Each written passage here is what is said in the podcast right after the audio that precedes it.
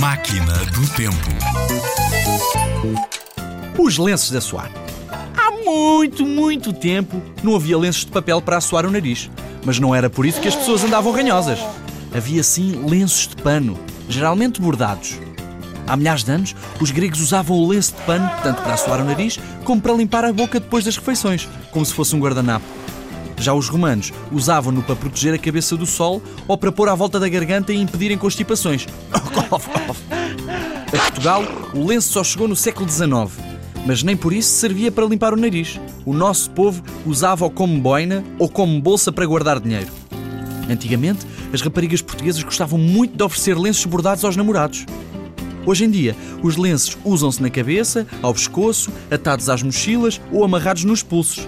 Lenços pequenos, grandes, gigantes, com todos os padrões possíveis e imaginários. Se os teus pais tiverem algum lenço de pano, pede-lhes para te mostrarem e arranja uma maneira incrível de o usar.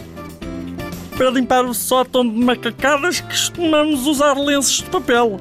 Mas se preferires e te dar mais jeito, podes sempre usar um pincel.